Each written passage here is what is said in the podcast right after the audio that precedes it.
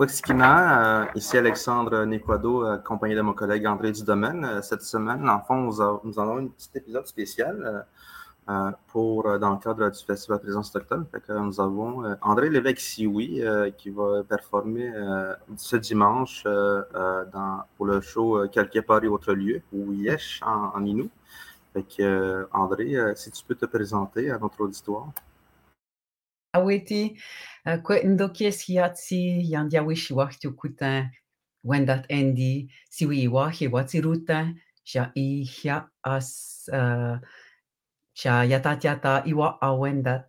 Alors, je m'appelle euh, Kwendokies de mon nom traditionnel, qui est euh, celle dont la voix flotte sur l'eau, du clan de la tortue, de la famille Siwi. Puis, euh, moi, ce qui est central comme artiste, je dirais que tout tourne toujours autour de la voix. La voix chantée, la voix parlée, la poésie, les collaborations aussi, c'est ce qui m'intéresse le plus, la relation. Voilà. on invitera les gens à, regarder sur euh, YouTube. Il y a un très beau euh, texte, un conte que tu racontes. Euh, c'est quoi le titre déjà? Wari. Wari, voilà, j'essaie de souvenir du titre. Et c'est intéressant parce que c'est une histoire de courge hein, qui est mm-hmm. préservée. Mais il me semble, en écoutant, ce compte-là, d'abord, j'ai l'impression d'un documentaire plus que d'une fiction. Et euh, je me disais, cette, cette courge-là est une métaphore pour tout, tout ce qu'on doit préserver et garder, et en même temps amener dans le monde contemporain, puisqu'on parle de, de, culture ancêtre plutôt que de, de culture euh, euh, telle qu'elle se faisait par, par vos ancêtres, parce que Alexandre et moi, on était plus dans des. Nos ancêtres étaient plus dans la fourrure que dans les courges. Voilà. Et, alors, euh, ce qui nous empêchait et ce qui faisait qu'on pouvait ramener des courges séchées Absolument. pour, euh, après, avoir commercé. Mais alors, j'aimerais que, effectivement que tu nous parles un peu de. Est-ce que je me trompe quand je dis la courge là est une métaphore, notamment quand, on, quand je t'entends parler de la langue huronne, qui, qui euh, une langue qui a failli s'éteindre presque et qui là, qui tranquillement, il y a des gens qui se la réapproprient. Il y a là quelque chose de tout à fait admirable. Oui, oui, c'est tout à fait raison. C'était vraiment un subterfuge, hein, utiliser le conte pour, euh, pour parler d'autre chose euh, sans en parler directement. Je te dirais plus précisément, je voulais parler des langues, des langues autochtones. Dans le dernier numéro de Jolie Autochtone de juin dernier, j'ai un texte inédit justement sur les langues autochtones. C'est un peu comme un slam où je dis les langues autochtones ne sont pas à prendre, elles sont à apprendre. Elles ne sont pas à fendre, elles sont à défendre. Et, j'invite les gens, en fait, on est dans la décennie des langues autochtones, hein, décrétée par l'UNESCO. Donc, je dis aux gens, un peu en riant, vous avez 10 ans, ça vous laisse 10 ans pour apprendre une des langues autochtones de ce territoire. Alors, puis si, les gens n'ont pas le temps d'en apprendre une, au moins d'apprendre des mots, des, façons de, voir le monde, d'entrer en relation avec elles. Parce que souvent, les gens ils viennent chercher des, parties pour une, compagnie ou autre, mais, mais c'est tellement, il y a tellement de beauté que, que moi, je, je, dis penser à elles, aux langues autochtones, comme à un être vivant. Et comme euh, je dis, la langue Wendat est une femme, par exemple, qui voit le monde de telle façon, euh, qui, qui dit, on nomme toujours l'aîné en premier. Alors, si j'ai un frère qui est plus vieux que moi, je ne dis pas mon, mon frère le plus vieux, je vais dire, il est mon frère. Je le nomme en premier. Si je suis l'aîné d'un autre, je vais dire, je suis sa sœur. Donc, toutes ces visions du monde-là qui, qui m'importent. Et dans le, conte de Wari, euh, la courge, en effet, c'est un prétexte pour, pour parler du précieux, de, ce qui est en train de, disparaître petit à petit sans qu'on s'en rende compte parce que, comme dans mon conte, je raconte, euh, les, gens de la communauté disent Ah, mais cultiver des tomates, c'est plus facile. Euh, c'est vraiment comme parler anglais, c'est plus facile ou parler euh, plusieurs autres langues. Ça fait que oui, c'est plus facile, absolument. Mais, mais qu'est-ce qu'on y perd au change? la vie, de toute façon, à la base, c'est exigeant. On l'oublie parce qu'on est dans un monde de facilité, mais moi, je vis dans le bois, là, proche du bois, c'est la forêt derrière. Puis à chaque jour, je vois, euh, je vois la mort. Je vois l'exigence de ce monde, les papillons qui meurent, qui sont mangés par les fourmis ou, d'autres bestioles. des, des, c'est ça, des, des, des êtres qui viennent pondre dans d'autres. Puis, c'est, on dirait que c'est trash, là, mais en fait, c'est, c'est, rude. ce monde naturel n'est pas facile. C'est que hum, pour moi, euh, faut, plus on est dans, on se donne des, exigences avec un but, euh, je dirais, noble, qui est celui de préserver l'essentiel d'une culture. Ça, c'est la noblesse s'y trouve. Une grande noblesse dans le fait de, puis je ne suis pas noble dans le sens de roi, là, on est complètement ailleurs, mais plus une, fierté, une, une dignité. La dignité se trouve dans le fait de, de prendre ce que, ce que nos ancêtres euh, ont, su préserver avec euh, beaucoup, beaucoup d'attention et d'exigence, je dirais des gestes exigeants à chaque jour. Puis nous, cette responsabilité-là, faut, euh, il faut l'entendre. Puis c'est pas donné à tout le monde, j'en conviens, mais moi, je l'entends, ça. C'est que je suis là-dedans pas mal. Puis dans mon compte, ben, c'était vraiment, c'est comment être dans la modernité sans, sans, sans tout, sans, sans, sans tout mettre à la poubelle. Qu'est-ce qu'on qu'est-ce qu'on peut garder de précieux, mais en étant de ce monde, en ayant des applications sur nos téléphones pour la langue. Euh, en, moi, je compose des chants. Euh, j'enseigne au CPE de Wendake. J'avais les, petits comme de, de 3 à même de 2, 2 ans et demi jusqu'à 5 ans. Donc, je les, je les suis. Euh, j'ai commencé cette année avec les plus petits encore, juste par la musique, les instruments. que je les ai pendant 4 ans. Je lui parle de, nos histoires, de, la, bien sûr, il entend la langue, mais je compose des chants. Donc, on n'est pas dans les chants ancestrales. Je, prends les mots, on est en revitalisation linguistique. Donc, euh, je réinvente ces chants-là euh, sur des airs contemporains, mais avec les instruments anciens. je suis sûr que tout ce que tu viens de dire euh, doit beaucoup résonner chez euh, mon collègue Alexandre, qui est aussi très attaché à, la langue euh, atikamekw. Hein. Là aussi, il y a eu euh, au niveau des communautés atikamekw un effort très grand pour conserver la langue et un effort qui doit s'accentuer maintenant parce que autrefois c'était des communautés vraiment isolées d'une certaine façon, euh, euh, ça posait des difficultés, mais ça posait aussi une certaine protection euh, culturelle. Alors que, évidemment, les communautés plus proches des villes, qu'elles soient Benaki, Duron ou Mohawk, la tentation des, langues coloniales, à cause, de leur dominance dans tout l'univers culturel, rend la, tâche plus dure. Mais là aussi, maintenant avec Internet, les, jeux vidéo, tous les moyens de communication, c'est un enjeu euh, important des langues. Et d'ailleurs, cette année au festival, on, attache une, importance particulière aux langues autochtones. Euh, euh, sur la, place des festivals, on a une, allégorie de Maison Longue, comme on a une allégorie de Tipi. Et dans cette installation qui évoque la Maison Longue, on a des projections et cette année, on a demandé au Wapikoni de nous faire une euh, sélection de films qui parlent des langues autochtones, de leur mhm. survie ou qui euh, expriment la, beauté, la, richesse, euh, la, variété de, sonorités extraordinaires qu'elles représentent. Et pour nous aussi, c'est euh, effectivement, en, entrant dans la euh, décennie dédiée euh, aux, langues autochtones par, par l'ONU, ça, nous semble tout à fait approprié. Sur la place des festivals, Béatrice Dire va chanter Anino Petit Et on va entendre Mathieu chanter en, en Innu. Donc, en Inuit. Donc, effectivement, on peut voir qu'il y a des des artistes, des jeunes euh, euh, qui reprennent le, flambeau et effectivement qui ne laissent pas les courges disparaître. Euh, Juste, une, juste, une, petite parenthèse pour, dire, pour saluer, saluer ce qui se fait au Québec chez les artistes autochtones euh, qui font de la musique. Euh, c'est vraiment particulier comme phénomène parce que dans le reste du Canada anglais, il y a beaucoup moins d'artistes autochtones qui chantent dans leur langue. Au Québec, c'est, euh, je pense que Florent et, et M.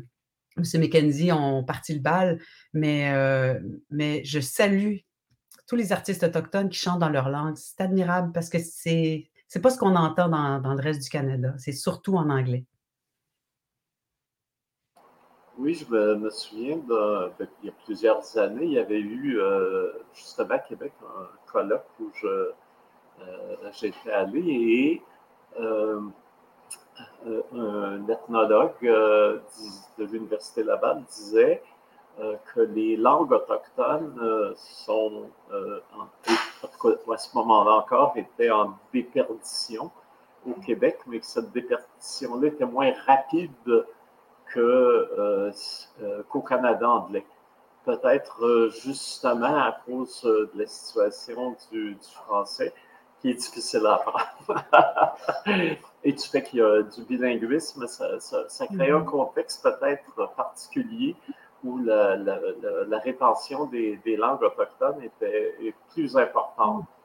Euh, j'avais dit euh, de, le fameux court-métrage euh, de notre ami Anishinaabe qui s'appelle L'Amendement, hein, où on voit trois générations où les gens ont, tranquillement la langue s'étiole et finalement se perd chez la petite fille qui grandit à Val d'Or.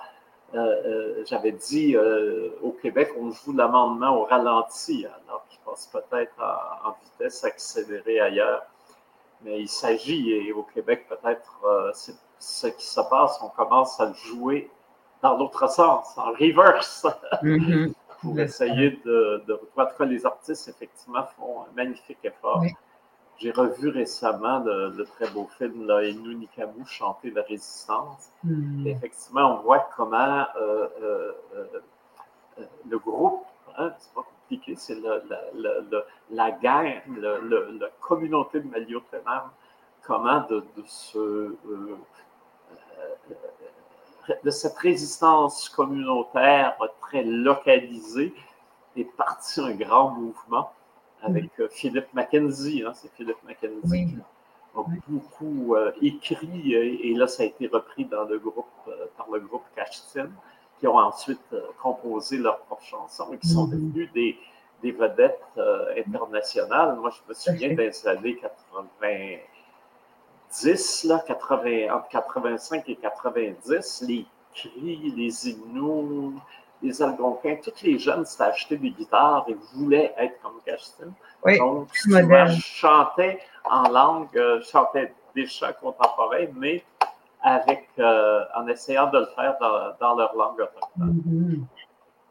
Mais aujourd'hui, on, a des rappeurs, hein, on, a, on, a, Samian, on a des, euh, donc d'autres formes qui sont reprises pour continuer à s'exprimer dans, dans, les langues ancestrales et c'est vraiment formidable.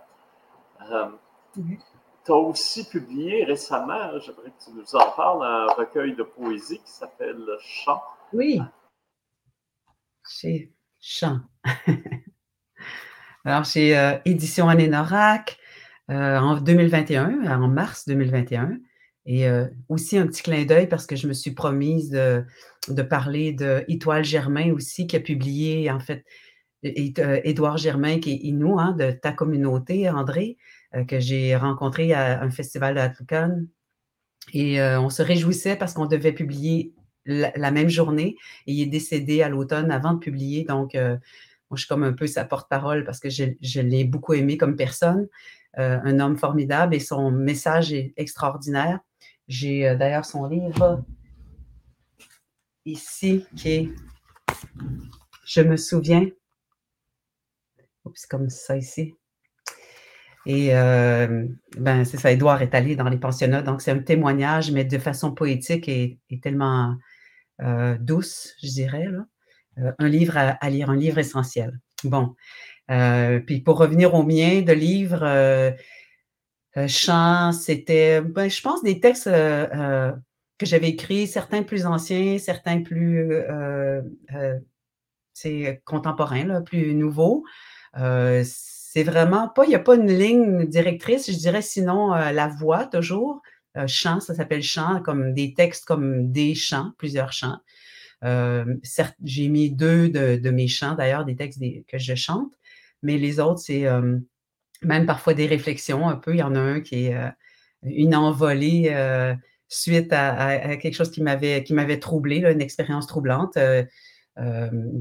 relationnelle d'incompréhension, je dirais, des Premières Nations. C'est que c'est, c'est pas un texte qui accuse, mais je devais, devais sortir. C'est que ça va un peu dans tous les sens. Il y en a qui sont plus personnels, qui parlent de, de l'intimité, euh, les autres, euh, beaucoup, beaucoup des relations avec euh, ma famille, mes ancêtres, la perte aussi. On sent beaucoup dans, je pense, dans le chant, la, perte, ou en tout cas cette tristesse de la perte de nos repères culturels, nous, comme Wendat, parce qu'on a été très métissés. Et donc, qu'est-ce qui reste? Donc, moi, je me. Je, ça fait 150 ans, plus de 150 ans que la langue Wendat n'est plus parlée couramment. Bien sûr, une langue, ça ne se perd pas du jour au lendemain. Donc, euh, au début du siècle, Marius Barbeau est venu à Wendake, à la jeune Lorette, qui, comme il disait, il a enregistré plein de gens, les contes, les chants, mais, euh, il n'y a plus personne qui parlait couramment. Donc, euh, d'un point de vue linguistique, la langue Wendat, elle, est, elle est morte. Une langue qui n'est plus parlée, c'est une langue morte. Par contre, on avait beaucoup, énormément de documentation pour pouvoir la, réanimer. Donc, euh, on préfère dire qu'elle était endormie dans ce sens-là et on souffle sur les braises pour, euh, la faire renaître.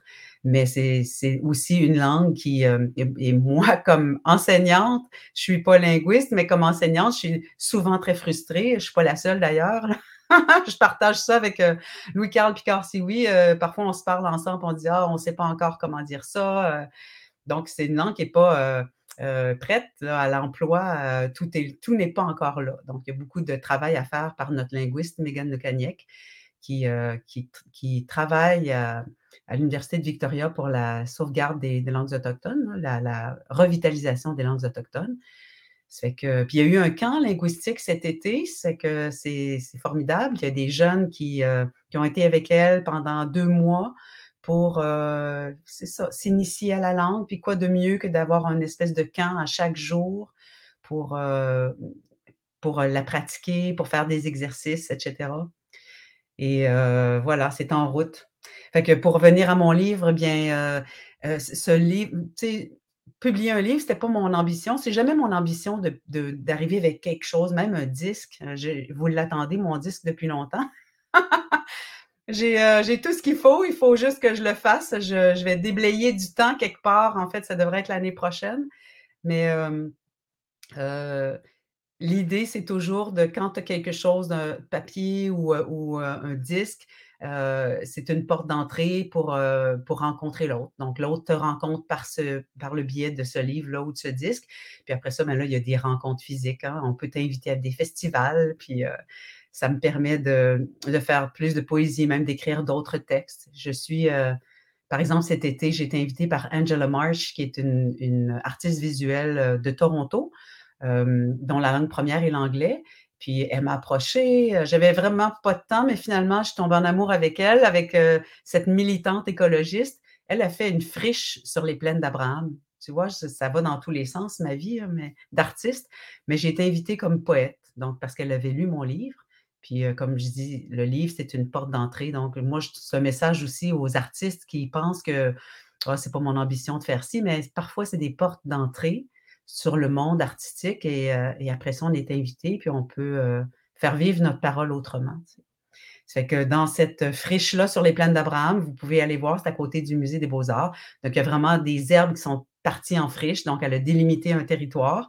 Et, sur ce territoire, elle tond à la main une petite tondeuse mécanique euh, des sentiers. Puis euh, ben, on peut aller euh, s'installer dans une friche où les herbes sont hautes, où les abeilles reviennent, où les oiseaux sont, là.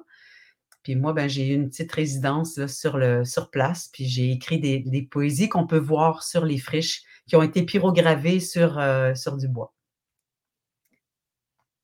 Ah ben, magnifique. Alors, en passant par Québec, il faudra bien sûr ne pas manquer la friche pour s'intéresser d'ailleurs, c'est de, de l'art avec des, des, des, plantes vivantes c'est quand même un défi, j'imagine. Oui, des plantes indigènes aussi. Ah, d'accord.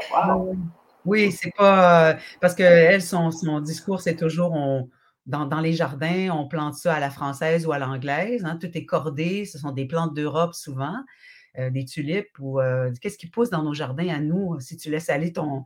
je pense à nos mots mai, hein, le mois de mai où on ne tombe pas. Mais nous, chez nous, on, devant, on a laissé faire tout juin aussi. Donc, notre terrain est en friche mai-juin, puis on a vu apparaître plein de fleurs extraordinaires qui sont belles. Ça fait qu'après ça, ben, on peut tomber puis faire des petits îlots. Qui, ça fait des plantes naturelles, des, fleurs naturelles et les, abeilles viennent. Les, euh, alors, on en profite aussi, euh, petite parenthèse pour saluer les éditions Anénorac, hein, un, éditeur situé en territoire autochtone, chez les Wendat et euh, qui, euh, évidemment, se, spécialise à faire connaître, à diffuser les, euh, les écrits des auteurs autochtones contemporains. Mm-hmm. Alors, c'est là un geste important et on, très certainement, on doit le, le souligner. Chant aussi, je pense, va t'amener, on va en parler, on va rentrer dans ce sujet-là parce qu'il est brûlant d'actualité. Euh, très bientôt, hein, le, 14 août, tu vas être sur la, dans le cadre de présence autochtone, tu vas être sur la scène euh, de l'auditorium de la Grande Bibliothèque à Montréal mm-hmm. avec le groupe Forestaré. Et il y aura aussi conjointement à ça une autre euh, grande artiste autochtone, Dianta Edmunds, soprano. Inuit qui, elle, va chanter les chants euh, composés sur les poèmes de, Joséphine Bacon par Tim Brady. Mm-hmm. Mais euh, toi, avec Forestaré aussi, il y a une portion importante et j'aimerais que tu nous parles un peu de cette euh, collaboration que, que, vous avez eue? Oui, on a eu une répétition hier, en fait, une première rencontre avec l'ensemble extraordinaire. Et en fait, j'avais pris en note le, certain nombre de personnes, en fait, le chef de Forestaré, qui est euh, Pascal Germain Berardi, et, Alexandre Etier, bien sûr, qui, est à l'origine de Forestaré. Donc, c'est lui qui m'avait approché et qui m'a parlé de ce texte, la Araucana, euh, qui est un texte, euh, un poème épique du 16e siècle que je ne connaissais pas du tout, euh, écrit par Alonso de Ercilla, un espagnol du, du c'est ça, 15, 53, 57. Ce texte-là, il a écrit ça, qui était pour parler de la conquête du Chili par les Espagnols. Ce n'est pas un texte qu'on a envie de, de, porter du tout. Par contre, donc, ça parle aussi de, la guerre avec les Mapuches, les, Autochtones Mapuches du Chili. Euh, et euh, Alexandre Etier s'y est intéressé à, cette musique-là composée par, je l'avais quelque part, composée par euh, Javier Farias, qui, qui, est un Chilien aussi. et donc, il est allé au Chili, il a rencontré même par la suite des Mapuches, et là, il a voulu plutôt parler du point de vue des Mapuches. Alors, il y a un, un héros Mapuche qui est enfin, on va, là, j'ai son nom, Lautaro, Lautaro, c'est ça. Lautaro qui, euh, qui a été comme capturé jeune enfant, puis par la suite, il s'est, il, s'est enfui, puis il est allé rejoindre les Mapuches, il a soulevé l'armée, et ils ont, ils ont, ils ont fait la fête à celui qui avait, euh, euh, qui, fait, qui, avait fait la guerre. Donc, Alexandre a traduit en français, a fait traduire en français ses textes en espagnol, et a gardé ou a mis en, texte euh, euh, d'une façon plus éthique, je dirais. Il a mis en contexte l'histoire et par la suite, il a mis en valeur les Mapuches et ce, ce Lautaro qui, euh, qui, a soulevé les siens contre les Espagnols. Et par la suite, on termine bien sûr en, parlant de ce peuple fier et, qui, qui encore aujourd'hui ils sont, toujours en train de se battre contre les. maintenant, c'est l'industrie forestière, euh, c'est ceux qui veulent leur voler leur territoire, alors qu'ils ont un mode de vie encore euh, près de la nature. c'est que ce texte-là, moi, je, vais faire la narration du texte sur cette musique euh, extraordinaire de M. Farias. Euh, par 13 guitares, dont euh, un soliste guitare classique et soliste guitare flamenco. Puis, entre autres, je, le dis parce qu'il va y avoir. elle était là à la pratique. Je ne suis pas sûre qu'elle va être là lors du spectacle, mais si tel est le cas, elle a 16 ans et elle suivait les autres. c'est assez extraordinaire. J'étais émue de voir cette seule femme parmi tous ces hommes, on était deux, là. Fait que ça, c'est une partie de, ce que je vais faire. Et l'autre partie, c'est que Alexandre compose une musique sur un de mes poèmes qui s'appelle Garder le feu. C'est le dernier de mon recueil chant. Puis c'est un texte, je lui ai fait plein de suggestions, mais entre autres, je lui ai lu celui-là, puis il me dit André, j'ai la chair de poule, c'est celui-là. Donc, peut-être qu'il y aura d'autres extraits parce qu'en fait, la musique n'est pas terminée, donc je ne l'ai même pas encore entendue. Je vais voir ça samedi prochain. On va se faire une rencontre encore où je vais faire la narration de mon texte, qui est un peu comme à la façon slam, je dirais. Je le fais souvent en slam, ce texte-là. Garder le feu, c'est encore euh, mes, préoccupations sur qu'est-ce qu'il faut garder, retrouver l'essentiel. Et puis à la fin, ben, je, dis, je parle de mon père et ma mère, de comme retrouver notre propre histoire, notre propre histoire. C'est que ça va être mis en musique euh, par Alexandre Etier et joué par l'ensemble Forestari. Oui, euh, alors, deux choses, effectivement, les, les Mapuches, ah, c'est des résistants incroyables. Hein. Moi, je connais une communauté Mapuche, la celle du lac Boudi, dans le sud du Chili. Et euh, cette communauté, ils sont là, ils sont entourés euh, de plantations euh, d'eucalyptus transgéniques la désertification de leur territoire est annoncée parce que ces eucalyptus prennent beaucoup, beaucoup d'eau. Donc, ça veut dire qu'ils tirent tout mhm. euh, le, le, nutriment du sol et, et eux, dans leur petit terrain qui leur reste, ils se battent pour en reprendre d'autres bouts. Euh, ils font des occupations, réussissent à en rapailler des petits morceaux. Là, ils arrachent toutes les maudits eucalyptus et replantent des plantes indigènes qui sont euh, euh, d'une force incroyable et ça vient sûrement de, leurs ancêtres. Et c'est intéressant parce que Hercia, contrairement à beaucoup d'autres auteurs de, de l'époque coloniale, lui, son, il avait pris comme modèle Homère donc euh, l'Iliade. Mm-hmm. On raconte bien sûr les affrontements entre les Grecs et les Troyens. Or, dans l'Iliade, euh, il n'y a pas de bons, il n'y a pas de méchants. C'est tous des grands guerriers. Et euh, même si les Troyens se font écraser à la fin, ils sont eux-mêmes héroïques dans leur défaite.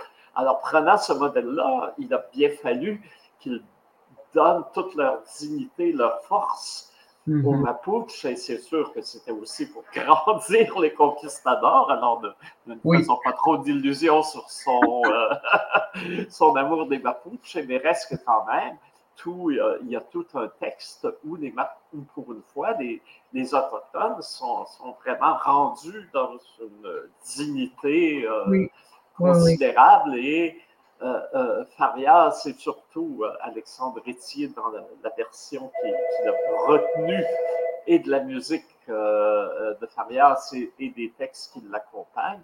Ah, on a vraiment fait quelque chose qui est à, l'honneur des, des, Mapuches.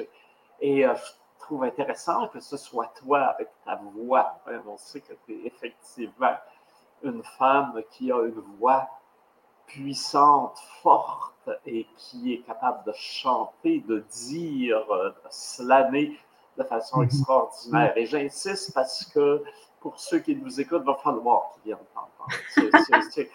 ça va être un moment extraordinaire. Et je trouve ça très, très fort que ce soit toi qui parle des, des, des chefs Mapuche et de leur résistance. Parce que toi aussi, tu es une résistante euh, dans ta vie, dans notre contexte, à notre époque mais tu, partages cette, euh, euh, ce feu, voilà. oui, et c'est drôle que ce texte-là s'appelle Garder le feu. Hein?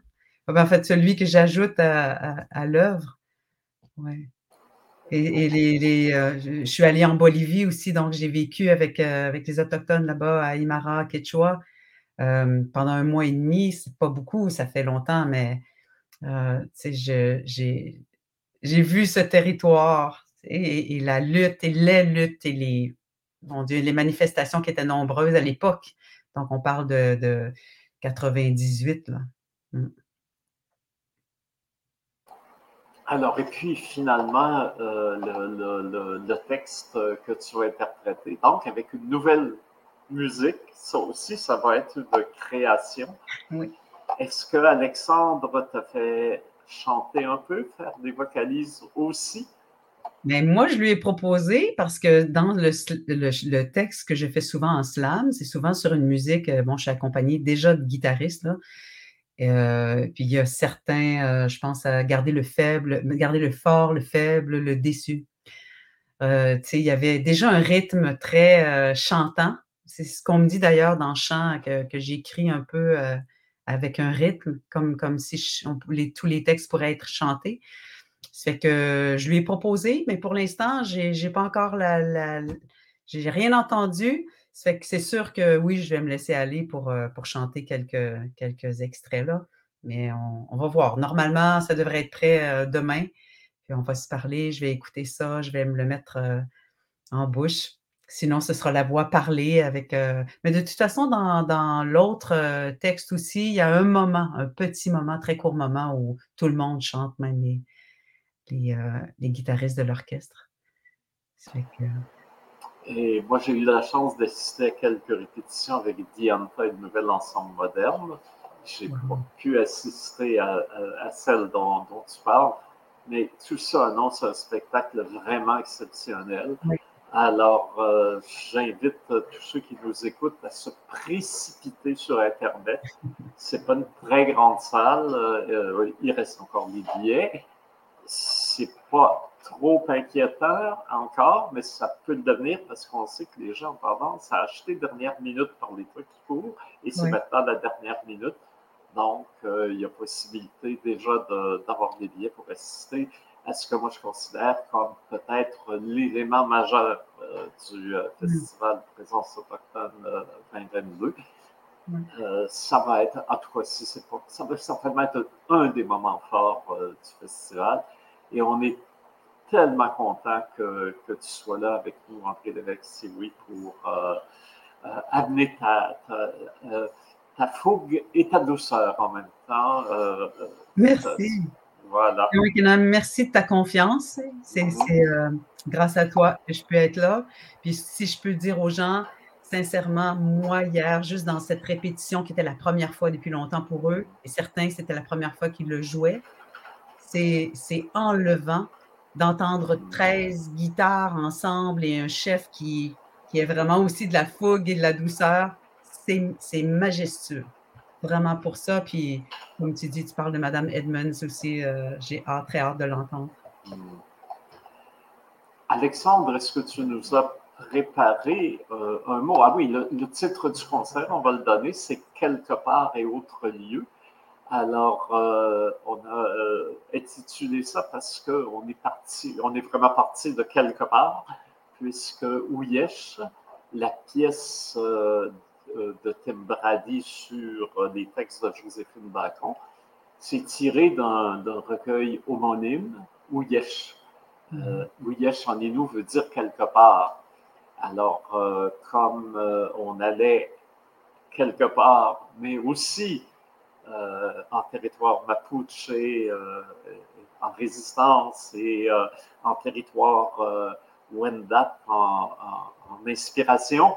Je me suis dit, tiens, quelque part et autre lieu, c'est le, ce sera le mhm. titre du concert. Alors, si des gens cherchent la soirée et, veulent prendre leur billet, chercher quelque part et autre lieu soit sur le site euh, présenceautochtone.ca ou sur le NEM, euh, euh, nem.ca, nem.ca, Nouvel Ensemble Moderne, bien sûr. .ca. Puis Lorraine Vaillancourt aussi, qui va diriger le NEM, c'est une chef vraiment extraordinaire. Alors, Alexandre, un mot? Ouais, mais une question pour toi, André, mais en fait, c'est ça, je pense que c'est toi qui es venu avec le titre de quelque part. Autre lieu, comment que, comment t'es venu l'idée de choisir ce mot-là? Parce qu'il me semble que c'est deux choses qui veulent dire la même chose. Oui, ben c'était, euh, il y a comme une, euh, euh, c'est parce que généralement quand on parle de lieu, c'est très précis. Quand on parle de quelque part, il y a quelque chose de, de, peu flou. Alors, je trouvais intéressant de poser la, précision du mot lieu au flou de quelque part. Hein. c'est comme c'est encore plus beau, là. Richard Desjardins, à un moment donné, a une ligne, il dit entre la haute volta et le courant d'air.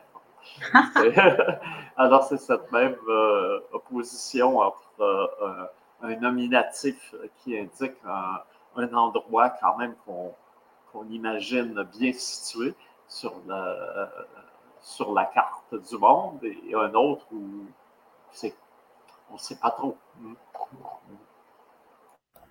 Ouais, c'est ça. J'ai regardé un peu que c'est quoi les autres mots, qu'est-ce que ça veut dire, ouiesh. En fait, je comprends qu'est-ce que ça veut dire, mais euh, c'est quoi, c'est ça? Comment qu'il dirait dans les autres euh, dans les autres langues? Fait que je fais une petite recherche, je vais vous montrer ce que j'ai trouvé. Fait que si on regarde ici, quelque part, il dit Ouyesh.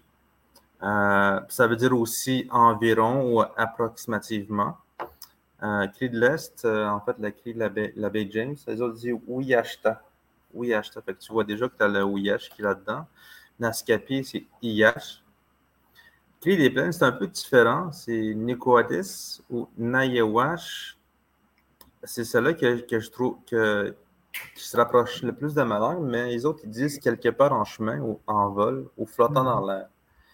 Euh, J'ai regardé aussi Nanita, Nanita Ide, Nanita Ida, les deux, c'est deux, deux, deux, synonymes. C'est comme pour nous autres en attiqué, mais qu'on dit nete, neta. Nete, c'est genre plus loin. Neta, c'est genre un peu plus proche. Euh, comment qu'ils ont décrit Nanitao? C'est, euh, ça veut dire simplement ou quelque chose. Quelque chose de mauvais quelque part, à un endroit indéterminé ou de toute façon, euh, d'une manière ou d'une autre. Sinon, quand on parle avec les chiffres, ils disent environ, approximativement. Que ça veut dire Nanita, c'est, pour les autres, c'est euh, Ouyesh. Wesh. En Atikamek, c'est Ouyesh. Wesh Nde. Euh, Nde, c'est genre, euh, on parle du lieu, mais Wesh, nous autres, on dit Wesh, on, on, on, coupe le I chez nous. mais Wesh, c'est genre quelque chose d'approximatif. Ça ne veut pas juste dire le lieu, c'est juste dire, ça peut dire autre chose qui est approximatif, environ. Le Moose Cree, les autres, ils disent Pidouche Wayesh. Euh. Ce qui est drôle, c'est que je comprends, Pidouche, ça veut dire différent. Différemment. Mm. Puis Wayesh, les autres, ils ont dit environ, environ ou approximativement. Fait pour moi, quand je comprends ça, quand j'essaie de décortiquer ce mot-là, Pidouche Wayesh, c'est genre euh, environ différemment. J'imagine que si on a une compréhension différente de, de la langue, plus on s'éloigne de chez nous. Là. Fort Seven Cree, les autres, ils disent Nandao, un peu semblable à celui-là, Nanitao. Puis ils disent aussi Pidosh Ande. Pour moi, si, on transpose ça en Atikamek, Ande, c'est comme si c'était comme un questionnement ou genre euh, quelque part d'autre. C'est vraiment, vraiment ça qu'il veut dire. En Ojibwe, ils disent Inguji ou Ninguji. En Nishnabemou, ils disent Nguji. Puis euh, c'est ça, j'ai eu du mal à comprendre qu'est-ce qu'il disait par là, Ngouji. Euh, puis le chiffre, j'ai regardé voir qu'est-ce que ça dit, parce que généralement, quand je regarde le langue chiffre, on dirait que c'est beaucoup plus francisé, mais là-dedans, c'est beaucoup plus euh, du cri à ce moment-là, Nanda, comme le, le, cri des plaines, Nanita. Fait que c'est ça. Pour mm-hmm. Wuyesh, moi, ça veut dire approximativement ou environ ou à quelque part, mais dans ce contexte-ci, chez les Inuits, ça veut simultanément dire quelque part ou aussi environ, aux alentours, en fait. ça, c'est mon petit volet linguistique pour, euh, pour Wuyesh. Merci, Alexandre. Et puis, euh, on va faire insulte à la poésie de l'indéterminé pour dire que quelque part, c'est un lieu précis, c'est à la grande bibliothèque dans l'auditorium. Et c'est le 14 août euh, que le concert aura lieu. Alors donc, c'est un, rendez-vous pour euh, être euh, émerveillé. L'extase est garantie. Sinon, argent remis. à 19h. À 19h, voilà.